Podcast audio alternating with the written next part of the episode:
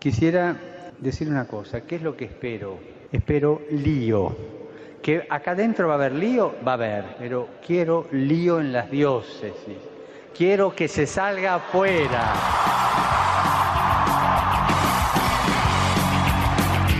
Armando Lío, con Fran Juárez desde Murcia.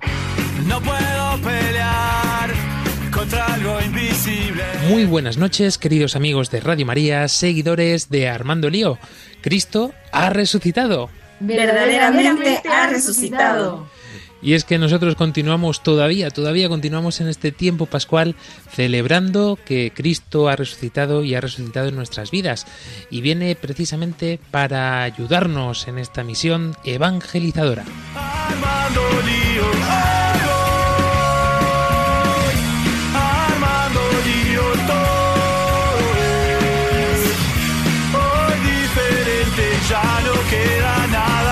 nada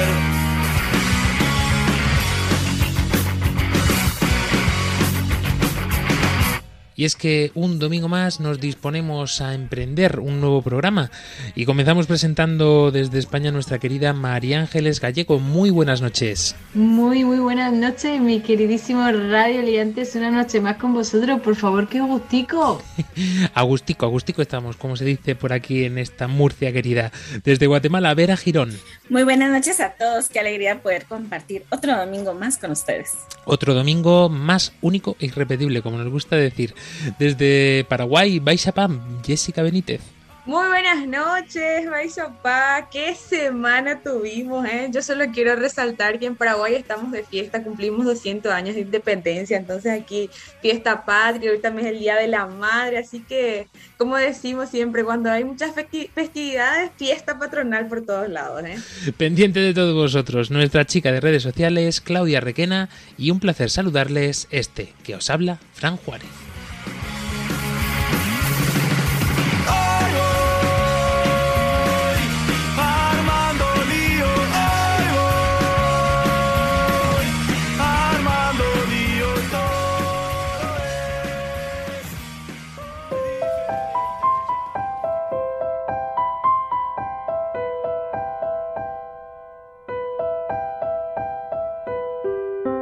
Antes de comenzar el programa, como siempre, nos ponemos en las manos de la Virgen.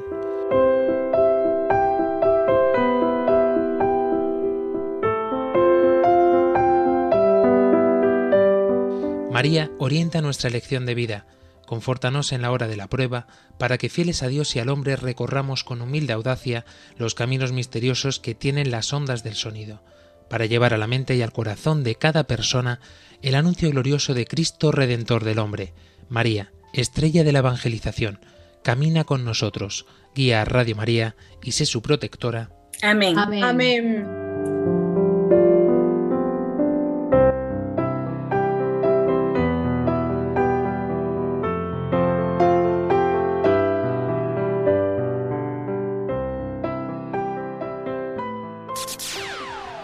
Yo, listen up, here's the story about a little guy Pues en este domingo, día de San Isidro Labrador, patrón de nuestra querida capital Madrid de España, el santo de España, yo creo que mm, uno de los más antiguos. Eh, y como, no- como él, pues nosotros también nos gusta muchas veces encomendarle al Señor pues esas tareas que muchas veces nos parecen imposibles. Y es que nos cuenta la vida de este santo que mientras él dormía, los angelitos le labraban el campo y gracias a esta labor que le iban haciendo, pues podía llegar cada día al fin de su trabajo porque era tal tan grande que no podía con él. Pues nosotros también hoy nos queremos encomendar en cierto modo a San Isidro Labrador y por supuesto también a San Juan de Ávila, cuyo patrón del clero secular celebramos también el pasado martes, una alegría sin lugar a duda llena de fiestas en medio de este gozo pascual.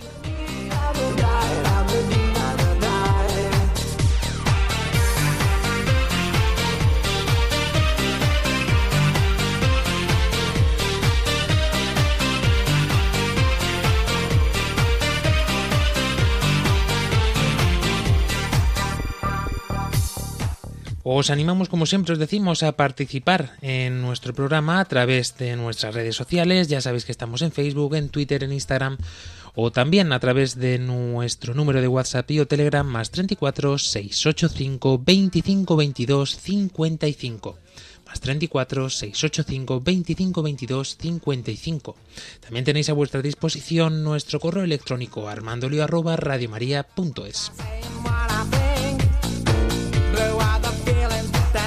Inside me. Supongo que ya habréis notado, nada más comenzar este programa, que han cambiado ya alguna cosita. Pues tenemos una voz corporativa nueva para nuestro programa. Desde aquí le damos las gracias a Germán, nuestro gran técnico de sonido desde Madrid, que es eh, nuestra nueva voz en el programa. Y nosotros, pues encantados de haberle inaugurado ya por fin en este programa. Y por supuesto también, pues desearos a todas las Fátimas que habéis celebrado en este día de nuestra madre, el pasado día 13, pues vuestro santo y por supuesto también eh, encomendarnos ya esta advocación de nuestra madre camino de la Jornada Mundial de la Juventud en Lisboa, que seguro, seguro, seguro va a tener un lugar privilegiado en estas jornadas. Pues nosotros en esta noche nos disponemos a meternos en otro embolao, como se dice también.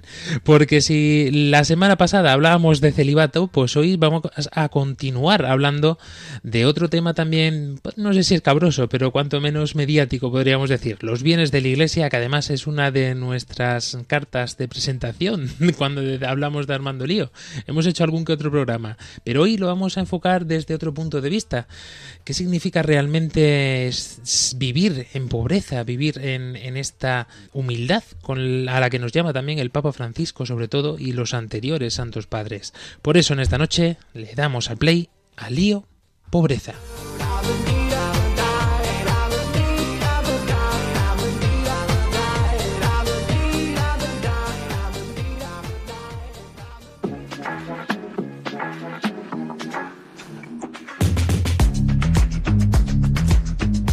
Empezamos la casa por los cimientos. Como siempre nos gusta, querida María Ángeles Gallego, cuéntanos de dónde viene este vocablo.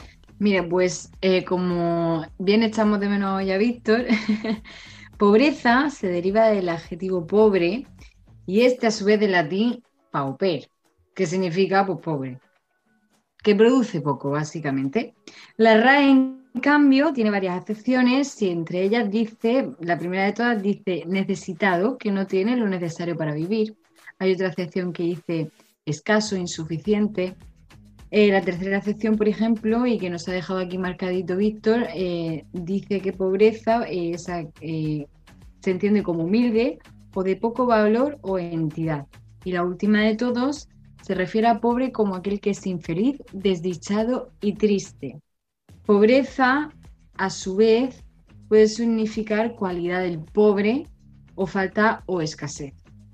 Bueno, eh, hay otra definición de pobreza que es la dejación voluntaria de todo lo que se posee, que es más yo creo que a lo que vamos a ir encauzando este programa, y de todo lo que el amor propio puede juzgar necesario, de la cual hacen voto público los religiosos el día de su profesión. Fíjate que es curioso que incluso la RAE tiene esta acepción bien marcada, ¿no? Como el, el voto de pobreza. Y es que es tan importante que es de uso coloquial y de uso usual, valga la redundancia, dentro de nuestro vocabulario habitual, en nuestra casa, en nuestro convivir, en el día a día. Eh, fijaros que eh, en el sentido etimológico, que a mí siempre es una de las cosas que me llama más la atención, ya lo dice, ¿no? Significa pobre, que hemos definido lo que es, pero también que produce poco. Vamos a quedarnos con esto porque creo que va a ser muy importante a lo largo de todo el programa. Precisamente, ya sabéis que este programa empezamos siempre construyéndolo con este sentido etimológico y significados de la RAE, pero también empezamos a construirlo a partir de vuestra opinión. Y hoy hemos querido salir a la calle, querida Vera Girón, a preguntarle a la gente que si saben o entienden en qué se emplea el dinero de la iglesia. Así es, Fran, pues salimos a preguntarle a las personas porque eh, pues es interesante escuchar qué es lo que ellos opinan acerca de qué se hace con ese dinero, porque muchas personas también tienen la duda en qué se emplea pues todas eh, las ofrendas o las diferentes cosas que en las iglesias se tienen. Incluso hay una duda que tienen y que sería interesante a ver si alguno de nuestros entrevistados nos lo dice. Por ejemplo, la colecta que se hace el Viernes Santo cuando se adora eh, la cruz. Ese día es una colecta muy especial, aparte de todas, y bueno, esperemos a ver si alguien lo responde y si no, lo podremos también compartir al final del programa. Vamos a ver, vamos a ver. Eh, vamos a comenzar escuchando desde España. Nos llega este audio. ¿Qué es lo que pensáis, queridos oyentes?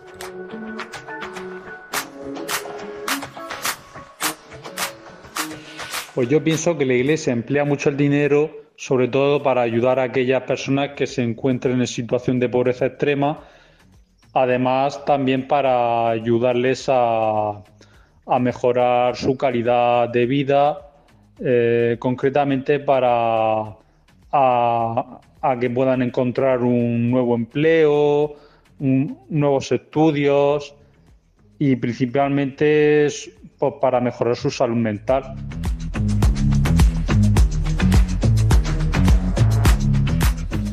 Bueno, esta es la primera opinión que nos llega desde España. Eh, démonos cuenta ya desde el principio, Jessica Benítez, este oyente lo tiene claro. La Iglesia emplea gran parte de su dinero, de su dinero en ayudar a los que más lo necesitan. Además, en todos sus ámbitos. Así mismo, yo creo que es interesante y da gusto escuchar cuando la gente tiene algo de idea de lo que se está haciendo, porque nosotros así estuvimos hablando con Lucy, eso detrás de cámaras, que, que estábamos así preguntando a un grupo de amigos, no está Lucy, le mando un abrazo, pero decíamos que había gente que, que pensaba que le ve la iglesia como una empresa, ¿verdad? O sea, como una empresa de recaudar dinero, pero nadie sabía para qué, va destinado a eso. Y me decía Lucy, ¿cómo van a ver como una empresa? Bueno, pensemos, ¿por qué se dan estas cuestiones? Capaz que nos falta todavía dar a conocer las obras, las que se vienen realizando, y es muy interesante eso, porque a veces la gente necesita saber para poder entender el contexto, por así decirlo. En más en estos tiempos que la gente quiere justificar todo, pero bueno, si nos acercamos y vemos las actividades que se hacen, sería muy interesante cómo nos adentremos a cada proyecto. Podríamos decir que Caritas es mm, la organización por excelencia de la Iglesia Católica que más se dedica a los pobres, pero mm, es que es algo común en todas las iglesias, en todas las parroquias, tener una especial dedicación y una especial atención a, a los que más lo necesitan. Bueno, mm, desde la misma Santa Sede, desde el propio Vaticano, existe lo que se llama la limosnería apostólica. Es decir, eh, es el- la entidad mm, por excelencia del Vaticano que se encarga de atender a los pobres. Es la oficina, eh, como dice su propia página web, de la Santa Sede que tiene la tarea de practicar la caridad con los pobres en nombre del sumo pontífice. Y es que vemos así, querida Vera Girón, como mm, realmente esto es algo que se suele desconocer, ¿no? Eh, quizá también sea labor eh, misma de la Iglesia eso, mismo, ¿no? Así es porque, por ejemplo, en el caso de la iglesia, es la que más estudio provee, es una de las instituciones más educación promueve y eso es gracias a, las ofrendas y a todo lo que se va recaudando. Es una de, los, eh, de las instituciones que provee, eh, que promueve más la educación en todos los ámbitos. También promueve la investigación y todo eso genera, pues es, es necesario tener eh, fondos económicos para poderlo llevar adelante. Muchas personas piensan que quizás la ciencia, por ejemplo, no va con la iglesia y sin embargo desconocen que la iglesia también apoyo, apoya mucho de la ciencia para poder investigar eh, cosas nuevas, ¿no? Y para que nos demos cuenta también que esto no es una cosa mm, novedosa en la Iglesia, es decir, que parece que en el siglo XXI, cuando empiezan a surgir las mayores críticas o algo así, ¿no? Entonces es cuando esto se lo inventa el Vaticano, se lo inventa la Iglesia. No, no, no. Estamos hablando que ya el Beato Gregorio X, en el año 1271-76 de su pontificado, fue cuando ya instauró, instituyó esta limosnería. Eh, para que nos demos cuenta, por ejemplo, también, porque yo me acuerdo eh, que hacían comentarios, ¿no? Eh, cuando lo normal o, es habitual, mejor dicho, que cuando se casan unos amigos, pues se quiera pedir esta mm, bendición papal, ¿no? Que te llega, pues eso, como si fuera un, pergami- un pergamino con una foto del Santo Padre, ¿no? Y, una bendición especial para ese nuevo matrimonio. Eso cuesta un dinero, Eh, no solamente del envío, porque de, de los portes o de lo que sea, sino que lleva también, eh, pues eso, un, un dinero que se paga por recibir esa bendición.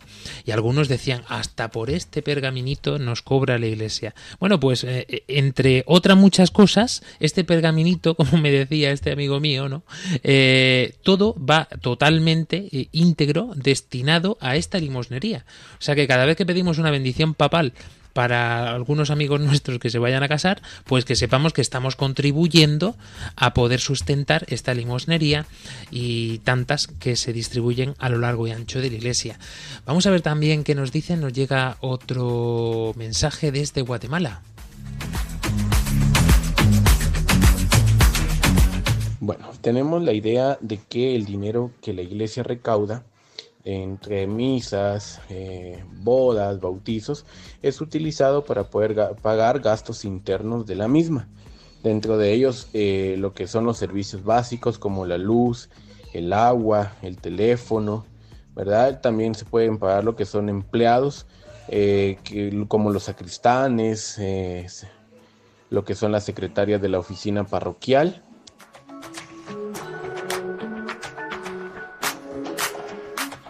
Aquí ya podríamos decir, María Ángeles Gallego, que llegamos al punto esencial. ¿no? Es justo que el trabajador reciba su salario. Y en la iglesia, pues hay muchos que se dedican plenamente a ello, ¿no?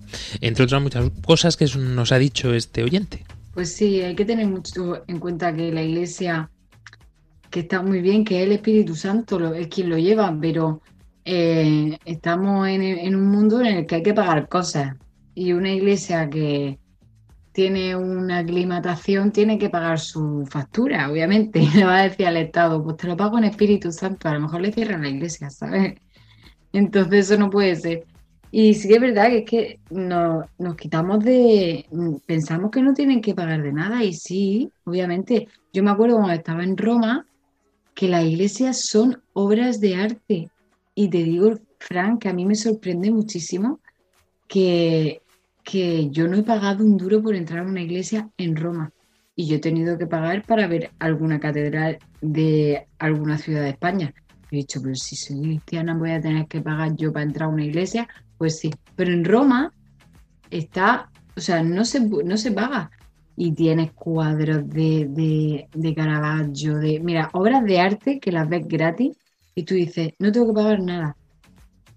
Y entonces, ¿cómo se, cómo, a ver me sale la palabra, cómo se mantiene esta obra? ¿Cómo se, cómo se mantiene la estructura de la iglesia también y tan reformada y todas estas cosas, ¿no? Obviamente porque todas estas cosas se van llevando a cabo y me parece súper importante.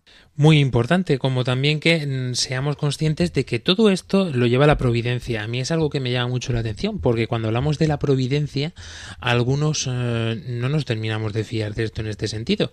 El milagro más patente o cercano que podemos tener nosotros es Radio María, porque es impresionante, ¿no? O sea, es impresionante e inexplicable. Una emisora de radio sin absolutamente nada de publicidad, ningún mecenas, por decirlo de alguna forma, pague cuota o que...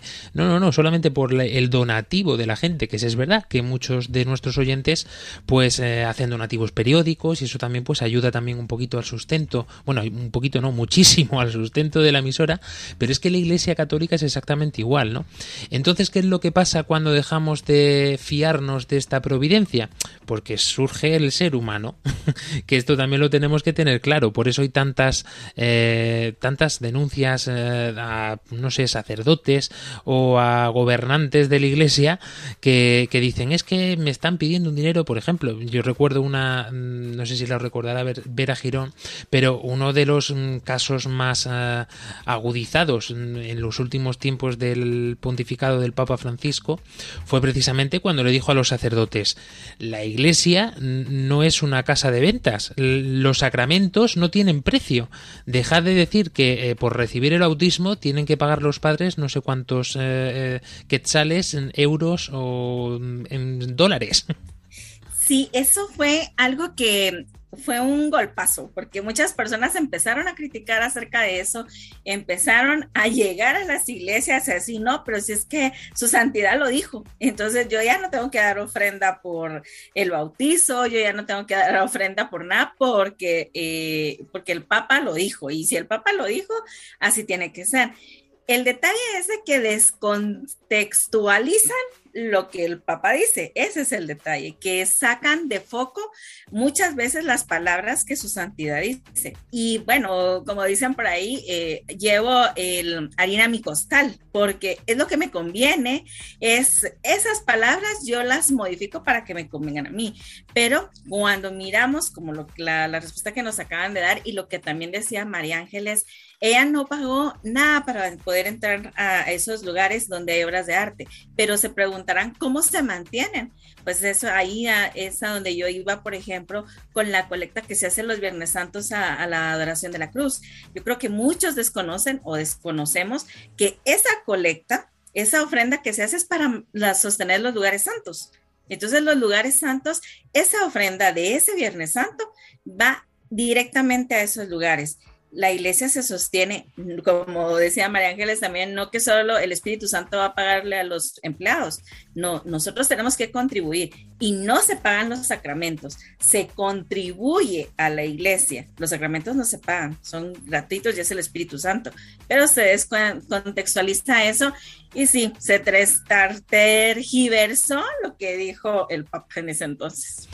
Por esto decía yo también eh, esto de que muchas veces pues puede ser complicado, ¿no? Porque yo imagino también a un pobrecito, a un pobrecito sacerdote de su parroquia que se ve agobiado, que no, que le llegan facturas, pues de electricidad, que le llegan facturas de agua, que le llegan facturas de mantenimiento y, que se ve agobiado y dice ¿qué hago yo para hacer esto, no? Eh, entonces eh, puede ser pues eso que diga pues vamos a ver lo que hacemos, ¿no? Cuando lo primero que hay que empezar a hacer en esas ocasiones es ponerse a rezar y por supuesto hacer partícipe a toda la comunidad parroquial de ese problema concreto que se tiene. Desde luego, lo que no se puede hacer es, eh, como se haya hecho o se deje de hacer en algunos casos, ¿no? Que es decir, pues no, vamos a poner aquí una, una carta, un menú, que lo escaneen ahora con código QR y, y le ponemos precio a cada vez que alguien se acerca a la iglesia. Pues no, porque lo que hemos recibido gratis, gratis lo tenemos que dar. Eso tenemos que ser conscientes todos y cada uno. Lo cual no quita, y ahora me voy a la otra parte, de que seamos conscientes de todos los gastos que ello conlleva, ¿no? Porque cuando llegamos a una ceremonia, por ejemplo, eh, nos encanta verla llena de flores, nos encanta verla limpia, nos encanta pues poder disfrutar de nuestra casa. Y como nuestra casa, pues debemos mantenerla y mantenerla, eh, mantenerla en alto, igual que pasa pues en estas ondas de Radio María, ¿no? Eh, qué necesario es que colaboremos, que participemos y de eso, pues no sé, a lo mejor un poquito de lo que ganamos cada mes, pues dedicarlo precisamente a mantener nuestra casa común, que esta sí que es nuestra verdadera casa común de todos los días, ¿no? Junto con el, pedazo de universo que tenemos y que Dios nos ha, nos ha regalado. Nos llega otro audio, vamos a escucharlo en este caso desde Paraguay. Creo que se utiliza para la evangelización en sí y también para las obras sociales que tiene la iglesia, los hospitales, hogares de niños, hogares de ancianos, comedores, también para situaciones eh, de una catástrofe y que hay que ayudar a las poblaciones vulnerables, para la investigación, para las ciencias, para las artes. Creo que es muy amplio.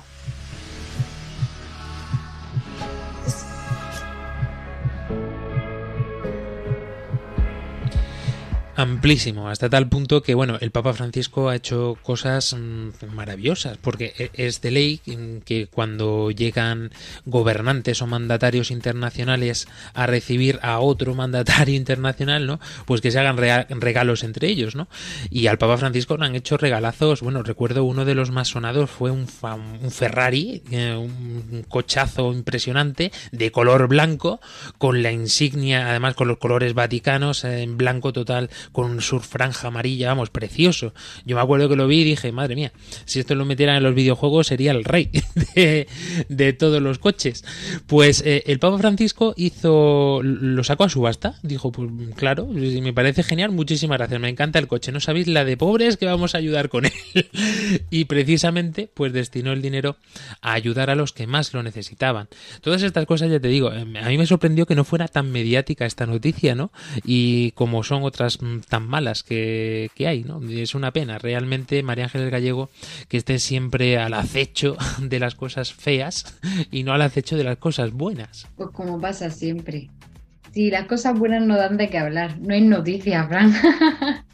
Entonces siempre vamos a hablar de las cosas malas. Me estaba acordando de esto que decías de, de, de que este mes, tanto como universo tal, pero este mes es la maratón. O sea, nosotros justo este mes estamos con programas recaudando todo lo que podamos, no para nosotros, sino para poder llevar el mensaje de que Jesucristo nos ama tal cual somos a algún pueblo remoto de a saber dónde para que puedan tener su emisora de Radio María y que empiecen también ellos a armar lío. O sea, así que yo, cosas buenas, hay que darles de, hay que darles noticias. Y esta yo creo que va a ser una de ellas. Asimismo, además que aunque sea la campaña eh, se suele hacer durante unos días o una semana, eh, aquí por lo menos en Radio María España intentamos alargarla y prolongarla un poquito más para que podamos seguir recaudando dinero para poder llevar estas ondas de Radio María hasta el último rincón del mundo. Pero sin salirnos demasiado ya del, del tema en este aspecto, porque claro, hablamos de pobreza, hablamos de riquezas y verdaderamente, ¿no? Eh, ya tratamos en lío si no recuerdo mal, nuestra veterana que me ayude si me equivoco, pero eh, ya estuvimos tratando en sí por qué las riquezas, qué significado tenían para la Iglesia y creo que el resumen fue, María Ángeles, eh, lo mejor para el Señor. Eso porque vaya por delante, ¿no? Sí, fue algo así que es como la esta mujer del evangelio, ¿no? Que le, le dio le perfumó al Señor cuando lo vio y, y, le lavó los pies con sus propias lágrimas, ¿no? Y creo que fue Judas el que dijo, pero Señor, madre mía, con la de pobres que podríamos haber, haber ayudado si hubiésemos vendido ese perfume. Y dijo el Señor, pobres entre vosotros tendréis siempre, pero yo mmm, no voy a estar entre vosotros tanto tiempo. Exactamente. Pues así, de esa misma manera, como esta joven, pues el Señor también nos invita a tener esto claro, ver a Girón, que lo mejor para el Señor. Sí, fíjate que eh, con esto que tú acabas de mencionar, de mm, lo mejor para el Señor y que a los pobres siempre los vamos a tener, pero al Señor no, recuerdo que ese pasaje, eh, pues es muy significativo para muchos acá donde yo vivo en San José Pinula, había un sacerdote que está en proceso de, la causa de beatificación, que es para Hermógenes López. Y entonces, cuando él estaba en vida, eh, se, se, aquí se hacen alfombras, tú ya sabes cómo son las alfombras de Semana Santa, enormes, flores, acerrín, y es mucho. Y las familias se organizan para eso. A una persona muy querida para mí que acaba de fallecer, eh, le dijo, ¿verdad? No, mire padre, que mejor le voy a dar todo el dinero que yo utilizo para la alfombra para los pobres. Y entonces le dijo el padre Hermógenes que no, precisamente, que a los pobres los iba a tener siempre, pero que al Señor, eh, al Señor pues iba, iba a pasar solo una vez el Viernes Santo porque era para la procesión de Viernes Santo, que le hiciera la procesión. Incluso le pidió que solamente le dejara un pedacito, que él quería escribir algo ahí y escribió la frase, no hay amor más grande que dar la vida por los amigos. Y eso es lo que hace Jesús. Entonces es poder saber también en qué momento y cómo saber distribuir.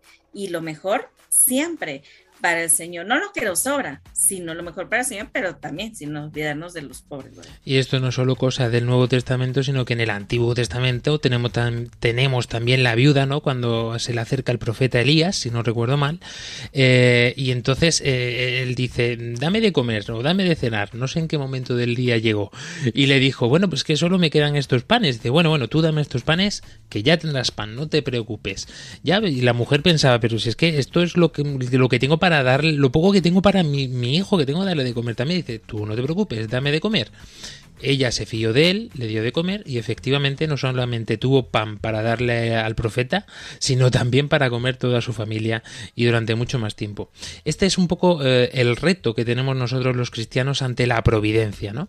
Que muchas veces decimos, sí, sí, la providencia hará, la providencia actuará, pero lo decimos con la boca pequeñita. Eh, nos cuesta trabajo realmente fiarnos de Dios ante la dificultad, ¿no? Más aún cuando vemos que las deudas nos están comiendo o nos están atribuyendo o que no llegamos a final de mes y, vemos que a lo mejor, pues eso, nos preocupamos, nos ocupamos previamente y nos olvidamos de lo importante. En medio de todo esto aparece la palabra pobreza. En medio de todo esto es lo que vamos a ver en la segunda parte del programa. Realmente podemos vivir como ricos, María Ángeles Gallego, como nos vas a invitar en este cafecito, eh, siendo pues eh, humildes y fiándonos de Dios. Ay, Fran, cuánta razón tienes y cuánto de bien me hubiese venido esta canción cuando hicimos, cuando hicimos aquel programa. Y sí, eh, os traigo la canción de Camilo, la de No vida de ricos, y, y sencillamente nos muestra la, la sencillez de la vida y con qué poco se puede ser tan feliz. Así que os invito a entrar en la sencillez, de no preocuparos si os falta porque de verdad creer lo que ha dicho Frank, que el Señor provee y, y que nunca os va a faltar de nada. Le damos al play. Yo puedo ofrecerte una vida muy interesante, pero depende para ti que es interesante. Si estás pensando en discotecas, carros y diamantes, entonces puede que para ti sea insignificante. No es vida de pero se pasa bien rico. Y si en la casa no alcanza para el aire, te pongo abanico. Yo no tengo para darte ni un peso, pero sí puedo darte mis besos. Para sacarte yo tengo poquito, pero es gratis bailar pegadito. Yo no tengo para abrirte champaña, pero sí cervecita en la playa. Aunque es poco lo que yo te ofrezco con orgullo, todo lo que tengo es tuyo.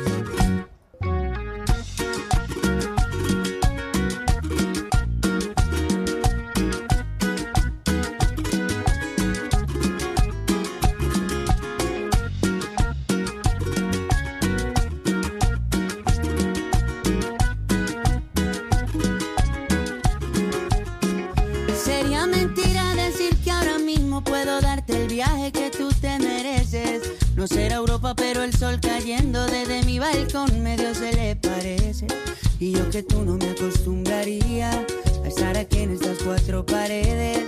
Haría todo por comprarte un día casa con piscina si Diosito quiere. Yo no tengo para darte ni un peso, ay, pero sí puedo darte mis besos. Para sacarte yo tengo poquito, pero es gratis bailar pegadito. Yo no tengo para abrirte champaña, pero sí cervecita en la playa. Aunque es poco lo que yo te ofrezco con orgullo, todo lo que tengo es tuyo.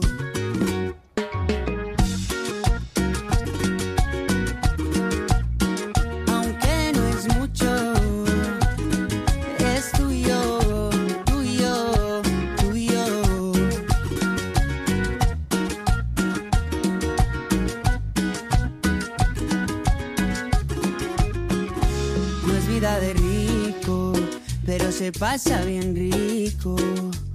Y si en la casa no alcanza para el aire, te pongo abanico. Yo no tengo para darte ni un peso, pero sí puedo darte mis besos. Para sacarte yo tengo poquito, pero es gratis bailar pegadito. Yo no tengo para abrirte champaña, pero sí cervecita en la playa. Aunque es poco lo que yo te ofrezco con orgullo, todo lo que tengo es tuyo. Estás escuchando Armando Lío en Radio María.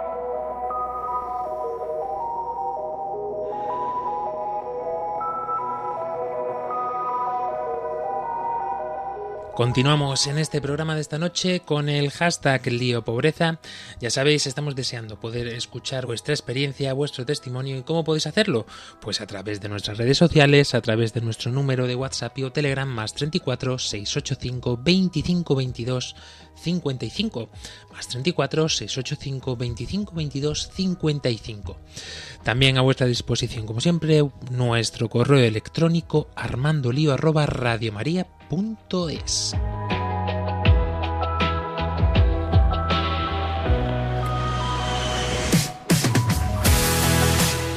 lío pobreza, lío pobreza. Con ese tema estamos en esta noche que tanto trabajo pues nos cuesta también asimilar, porque ya no solamente lo que hace la iglesia, sino lo que hacemos nosotros y cómo vivimos esa pobreza. Eh, no hay peor pobre que el que quiere que todos sean pobres como él. ¿Por qué digo esto? Porque muchas veces yo creo, Jessica Benítez, que eh, hay muchos tipos de pobreza y vamos a hablar de algunos de ellas, en es- de algunos, sí, de alguno de ellos en este, en esta segunda parte. Pero es cierto que muchas veces cuando nosotros nos vemos pobres, ¿no? Eh, es cuando surge la envidia, eh, de una forma o de otra, ¿no? Y vemos al hermano de al lado que a lo mejor, pues, eh, le compró el Ferrari al Papa Francisco para pasearse los, los domingos y, decimos, ah, pues mira este hermano, el señor, bueno, ya ha dicho que es más fácil que un, ¿cómo es? Que un, que un hombre pase por el ojo de una aguja. Que, No, Que un camello, Que un camello. pase por el ojo de una aguja. Yo te iba a decir un pobre. Es más fácil que un camello pase por el ojo de una aguja que un rico entre en el reino de los cielos, ¿no? Pues eh, eh, este hermano mío con el Ferrari del Papa que se acaba de comprar no va a entrar ni de lejos. La verdad que así es cierto, a veces nos centramos tanto en lo material, que sí, lo material, quién tiene lo mejor, quién tiene esto, yo la mejor casa, la mejor piscina, no sé. O la moda de hoy en día, como dicen los jóvenes, porque no me creo un joven, mentira, soy joven todavía. O los jóvenes como dicen, ¿quién tiene el mejor celular? eh? Sí, ella luego tiene el mejor celular, el mejor pantalón, o una moda que había visto en TikTok que cada, cada joven tenía que presentar qué tipo de vestimenta tenía, qué tipo de marca era la ropa, ¿verdad? Y todas estas cuestiones que se cargan así en cuanto a lo material, porque yo soy más, porque tengo un poco, pero no. O sea, es muy interesante también cuando nos empezamos a plantear la pobreza en cuanto a mi interior, la- ese, vacío que se puede generar, que pensamos que tomando el mejor vino o la mejor marca o yendo a los mejores lugares podemos saciar todo aquello que sentimos. Y no sé si uno de, las personas que nos estuvieron comentando, no sé si fue en español, algo de, de invertir la parte de la salud mental, también que ah, venía trabajando en la iglesia, de la inversión. Y es interesante eso, porque acá en la comunidad parroquial donde yo formo parte, que es la parroquia San Antonio, el padre apuesta por la salud mental y, tratan, invitan a las personas un aporte monetario. Y es cierto, o sea, estamos viviendo este, este post pandemia, todo después de lo que se trajo. Es muy interesante la pobreza interior que se vive. Muchos jóvenes en depresión, mucha gente dolida. Hay como un, un acercamiento, entonces como que abre un montón de brechas para no decir solamente la pobreza material, sino hay algo mucho más adentro del tema. Démonos cuenta que en las bienaventuranzas el Señor nos dice bienaventurados los pobres de espíritu, porque de ellos es el reino de los cielos.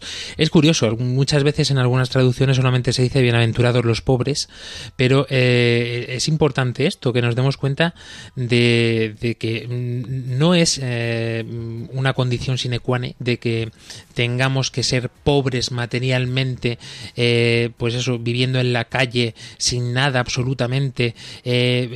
Eso no quiere el Señor para nosotros. El Señor quiere para nosotros lo mejor. Lo mejor que significa que vivamos dignamente. ¿Esto qué significa? Que, mm, que no vivamos en la opulencia, que no vivamos, eh, pues eso, eh, aquí dejándonos todo de lado, que nos dé todo el mundo igual y nosotros aquí tan ricamente sobreestimando lo que tenemos y lo que recibimos cada día. Compartiendo con nuestros hermanos de alrededor. Esto siempre es importante, ¿no? Y yo creo que esto lo podemos vivir también, María Ángeles Gallego, mm, a menudo en, en nuestra parroquia, en nuestras propias comunidades, ¿no? Porque hay de todo tipo. Tenemos hermanos de todo tipo. eh, hermanos que lo están pasando peor, hermanos que a lo mejor tienen más económicamente, pero tienen otras dificultades. Y entre todos, ¿no? Es lo bonito de la iglesia, ¿no? Eh, y lo importante, vivimos como una comunidad, como una familia de hermanos. Pues sí, la verdad que tengo que decir que veo gente con esto, que parece una tontería, pero que con esto de la pandemia, mucha gente se ha encerrado en sí misma y solo mira para sí. Y lo bueno de estar en la iglesia es que en el otro está Cristo, entonces te tienes que donar. ¿Y de cómo te donas? Yo siempre lo, re- yo no sé si lo habré dicho ya alguna que otra vez en el programa, pero yo siempre que rezo por la mañana, yo siempre eh, doy gracias por los dones que el Señor me ha regalado para ponerlos al servicio del que más los necesita. Si es cantando, pues cantando. Si es porque tengo tiempo libre y puedo ir a ayudar a, alguien de la parroquia. Por ejemplo, yo toco la guitarra, toco la flauta travesera y canto. Y el otro día me vino una mujer de la parroquia y me dijo, María Ángeles, ¿te importaría cantar en esta comunión? Y yo, para nada, ¿lo tengo libre? Sí, perfecto. Es lo que tú dices.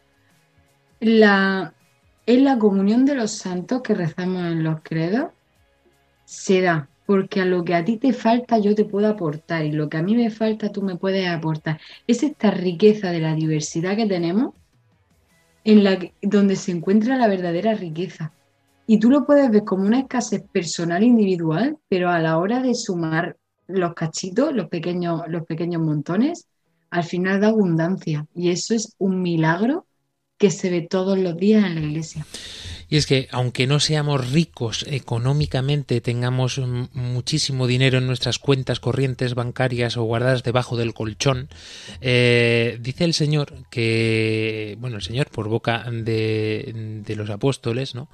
Eh, que el tiempo precisamente es una de las cosas más preciosas para el Señor.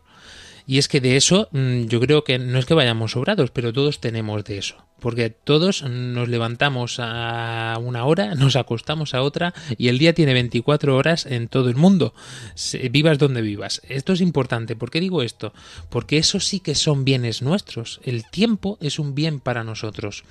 Y nuestro trabajo es otro bien también, igual que los dones de los que nos hablaba María Ángeles Vera Girón. Y muchas veces eh, eh, vivir en esta pobreza significa precisamente esto, ¿no? Dar de eso que tenemos y no solamente de lo que nos sobra. Sí, creo que compartiendo con lo que decía María Ángeles, todos tenemos un don y todos tenemos algo que sin que nos demos cuenta a veces nos sirve. Yo tuve la experiencia precisamente el domingo pasado, estaba en una animación aquí mismo dentro de la radio y de repente llegaron unos mensajes de unas personas y, les, les pude decir algunas palabras y yo dije, bueno, el Señor puede utilizar, si para el Señor le sirve este don, le sirve este tiempo que yo puedo tener, qué mejor que aprovecharlo para poder apoyar a otros. Y ese es el regalo que tiene Radio María también, que aprovecha todos nuestros carismas y todo lo que nosotros podemos dar para poderlo dar a, a otros, no solamente en los programas, eh, la persona que nos ayuda haciendo la limpieza, que dona su tiempo, como tú bien lo habías dicho, dona su tiempo para ir a hacer limpieza a la radio o dona su tiempo para ir a promocionar la radio. Todas las redes de promoción y de voluntariado ayudan en este sentido. Y, eh, y, todos tenemos algo, y sobre todo algo muy importante, creo que cuando vienen catástrofes naturales o viene alguna situación, tristemente, y eso es, una tristeza muy grande, que muchos que nos llamamos católicos cristianos, aprovechamos para deshacernos de lo que nos sobra, de lo que, no, de lo que ya nos sirve en la casa. Y dicen, necesitamos apoyar. Y no, tenemos que desprendernos de aquello que nos sirve, de aquellos que de verdad nosotros podemos utilizar para que nuestros hermanos lo puedan utilizar, porque ellos están en una situación peor que la nuestra. Y no nos debemos olvidar de que al compartir lo que nosotros tenemos, estamos compartiendo eso que Dios nos ha dado a nosotros. Sí, vamos, que nosotros, porque nos desprendamos de nuestra televisión, eh, no vamos a dejar de tener un plato de comida todos los días en la mesa. Y eso se nos olvida a menudo. María Ángeles Gallego. ¿Y de qué nos sirve ser pobres acumulando riquezas y luego los frutos que damos como cristianos, que es lo único que vamos a dejar en esta tierra, no, no es ninguno. O sea, vamos a ser pobres porque no hemos dejado frutos que hablen de que somos cristianos. Y eso es lo que a mí me preocupa. Yo no sé a vosotros, pero decir, a mí se me ha llamado. A mí, yo cuando, cuando es un día de algún santo y se rezan los laudes, eh, la lectura breve esta que dice, por los frutos los conoceréis, ¿no? Que dice eso.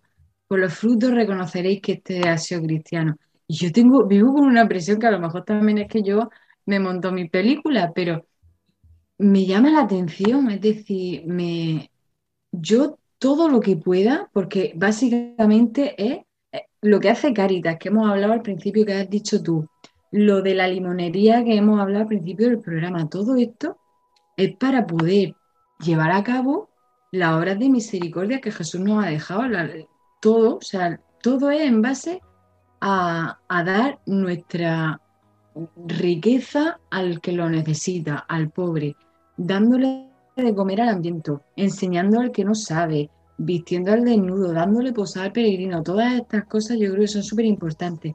Y, y yo lo veo súper fundamental el poder irnos para el reino celestial ya cuando hayamos concluido nuestra vida y que digan, mira los frutos que ha dejado. Para que podamos eh, entender eh, del todo eh, este sentido de la pobreza que debemos de vivir cada día en nuestra vida, a mí me ha ayudado mucho encontrarme con un trocito del catecismo de la Iglesia Católica, el cual en su punto 2400 2407, eh, curiosamente hablando del séptimo mandamiento, es curioso, ¿no? Eh, pero en base a esto dice este punto, en materia económica, el respeto de la dignidad humana exige la práctica de la virtud de la templanza para moderar el apego a los bienes de este mundo, de la justicia para preservar los derechos del prójimo y darle lo que le es debido, y de la solidaridad, siguiendo la regla de oro y según la generosidad del Señor, que, siendo rico, por vosotros se hizo pobre, a fin de que os enriquecierais con su pobreza. Tal y como narra también en la segunda carta a los Corintios. Y es que el, el Señor realmente era rico, nos lo está diciendo el San Pablo, nos lo está diciendo él, que conoció, por lo menos fue de los más cercanos, que conoció a Jesucristo en este sentido, ¿no? Gracias a Pedro. Eh, al menos eso nos cuenta la leyenda. Pero es curioso, ¿no? Que, que nos diga que Dios, que Jesucristo era rico, cuando todos sabemos por las escrituras que el pobrecito si ganaba mm, dos, pe- dos pesetas de las antiguas de España o, dos miserables céntimos era gracias a que había vendido una sillita de lo que le enseñó a construir San José suponiendo que tuviese todavía la carpintería ¿no? pero eh, todo esto lo que quiero decir es que seamos conscientes realmente eh, de cuál es la riqueza para nosotros, de que nuestra mayor riqueza no es tener estos bienes materiales, de que nuestra mayor riqueza es poseer este Espíritu de Dios, eh, tenerlo en nuestra vida, poder realmente sentirnos evangelizadores, partícipes, porque también lo dice la Escritura y así lo entendemos esta palabra, ¿no? Eh, cuando se nos dice, porque al que no tiene se le quitará hasta lo que tiene, y el que tiene mucho, pues mucho más se le va a pedir, ¿no? Eh, claro, esto puede ser, si lo ves desde otro punto de vista, dices, madre mía, el Señor aquí se le fue la pinza, o sea, al pobrecito que no le queda nada, le dices que le va a quitar hasta lo poco que tenga, ¿qué lo vas a dejar? ¿Desnudo tirado ahí en, una acequia o qué vas a hacer con él? Pues precisamente está hablando de esto, ¿no? A los que se nos ha dado mucho, y creo que todos los que estamos aquí haciendo el programa esta noche, gracias a Dios se nos ha dado mucho, pues tenemos la responsabilidad de devolver mucho estos frutos de los que nos hablaba María Ángeles. Y así un poco Jessica Benítez es como debemos de continuar nuestra vida. Totalmente, Fran. Después que dijo eso, María, que les los frutos, ¿qué tal estoy haciendo yo? Ay, señor, ¿cómo vamos por acá? Creo que es muy interesante también para todos nuestros oyentes y todas aquellas personas que después seguro escuchan, eh, que nos pongamos a pensar en eso, o sea, de esa riqueza, porque realmente el Señor es rico y riquísimo en abundancia y en prosperidad y en todo lo que nosotros podamos necesitar. Y es increíble porque a la par que confiamos en Él, hay una alegría extraordinario. Hay un montón de cosas detrás, o sea, no es solamente la riqueza. De detrás del Señor hay un montón de, de cosas que se puede conseguir y no solamente, no, no es cuestión de material, sino algo extraordinariamente divino, por así decirlo. Seguro ahí después nos pueden corregir, ¿verdad? Las personas, porque no, no exactamente eso que puedes comprar y decir, ah, ¿saben qué? Tengo tantos dólares y me voy, compro la pobreza y yo soy así humilde, no, yo quiero comprar esto, no son cosas que todos los días uno va construyendo y va mirando su camino. Y, y es mucho más interesante cuando realmente nos ponemos a reflexionar qué estamos haciendo en nuestra vida, si realmente hay un camino chill, ¿verdad? Por decirlo, por decirlo lindo, interesante. Obvio que siempre vamos a encontrar un montón de obstáculos ahí para poder seguir peregrinando, pero es interesante si realmente estamos viviendo nuestra vida en comunidad, si estamos compartiendo, si estamos viviendo nuestra burbuja, de aquí yo solo infinitamente, a mí no me tiene que faltar nada, a mí no me importan los demás, porque a veces nos pasa eso, que vivimos toda nuestra burbuja en las redes sociales, el mundo y solamente queremos tener la mejor fotografía, cuántos likes, pero no, no hay una mirada interior que es lo más interesante y, y que tenemos que mirar con lupa a ver cómo estamos haciendo. Pues verdaderamente. Y siguiendo esta vara de medir, pues eh, apliquémosla también a nuestra vida, ¿no? En este sentido, que yo creo que es lo más importante de todo. Que igual que cuando alguien esté necesitado, pues seamos capaces de dar no solamente de lo que nos sobra, que eso por supuesto corriendo fuera, sino también de lo que a nosotros mm, pues nos hace usabilidad cada día, ¿no? Es de utilidad. Eh, pero también seamos generosos, porque hemos dicho que lo mejor para el Señor y a lo mejor el Señor en ese momento eh, se hace presente en un hermano que tienes al lado, en tu padre, en tu primo, en tu sobrino o en un amigo que está necesitado porque el pobrecito mm, eh, se ha metido en alguna trampa económica y necesita ayuda para salir de ahí. Pues oye, ahí también tienes cómo hacerlo, ¿no? O a lo mejor eh, en esta vara de medir que digo está en que en un domingo pues te tienes que llevar a tu mujer a cenar al mejor restaurante que tengas en la ciudad. Por supuesto, eso está también genial y está estupendo. Y eso no significa que, ay, es que me voy a gastar un dineral en la cena. Oye, es que no se lo merece tu mujer y el Señor no ha bendecido tu matrimonio en ese sentido, pues disfruta lo que el Señor te lo da también por algo. Y si te tienes que gastar 2.000 euros, eh, no sé cuánto será en quetzales eh, o en dólares, eh, en un viaje a la JMJ de Lisboa en el año 2023, pues gástatelo sin ningún problema porque te aseguro que eso va a ser del Señor y te lo va a devolver, esperamos, con creces. De eso yo creo que tenemos experiencias, más de uno y más de dos ya, que ciertamente el Señor ahí se hace mucho más grande de lo que nos pensamos. Pues damos paso al Padre Mauricio que nos deja sus palabras también en el programa de esta noche.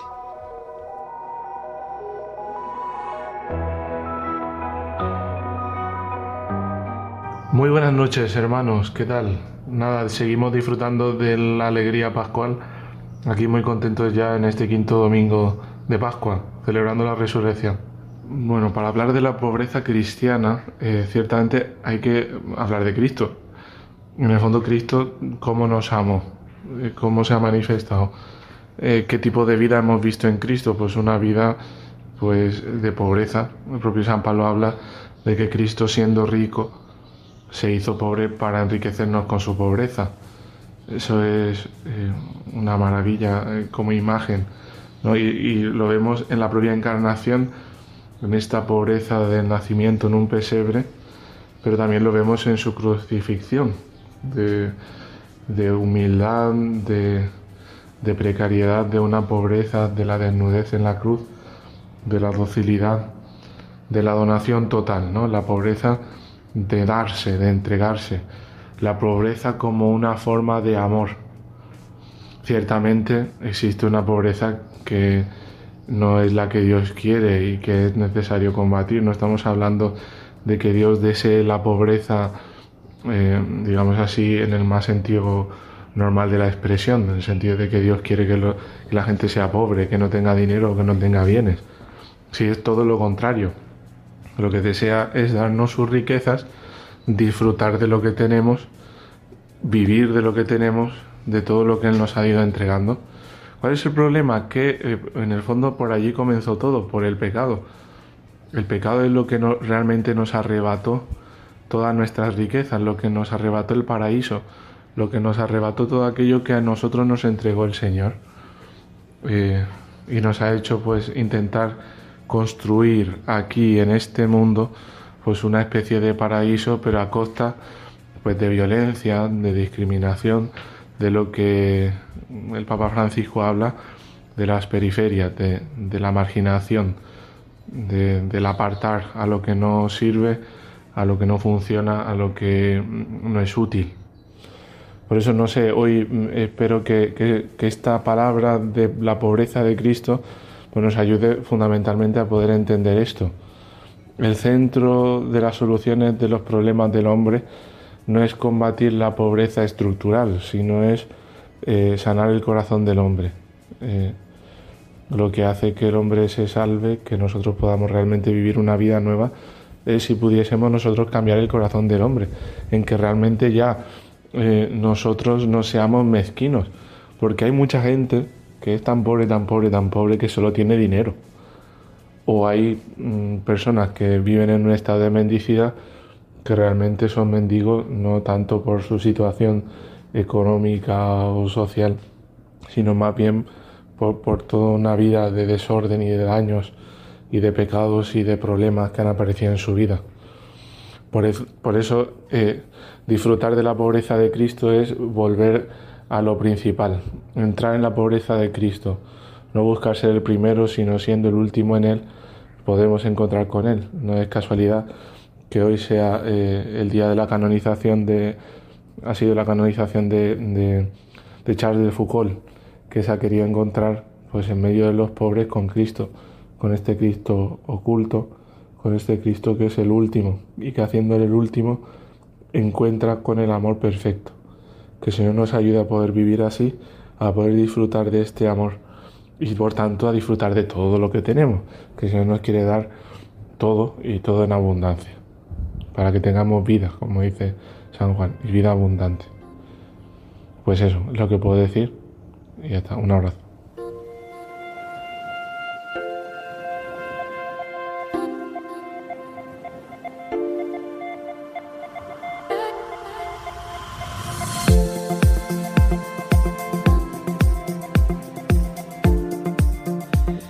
Pues así es, muchísimas gracias Padre Mauricio por habernos acompañado en este programa y bueno, ha sido mucho más eh, liviano que en otras ocasiones, yo creo que ha estado entretenido.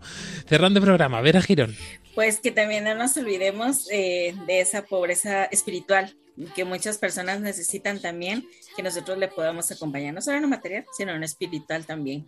Hasta el próximo domingo. Ciertamente. Paraguay, Jessica Benítez. que podamos mirar nuestra vida, cómo vamos, qué estamos haciendo aquí nosotros y yo también, que les habla y que sobre todas las cosas que tengan una linda semana. Un abrazo.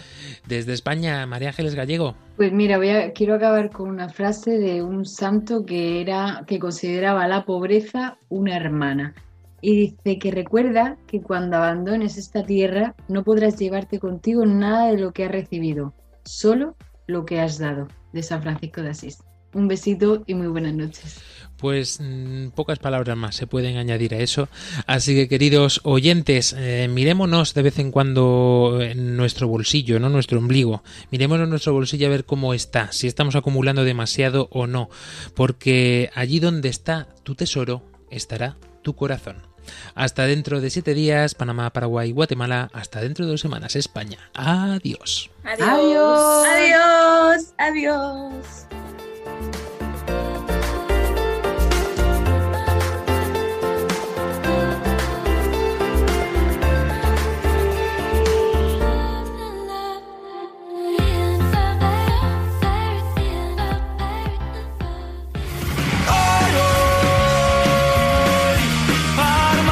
Armando Lío, con Fran Juárez desde Murcia.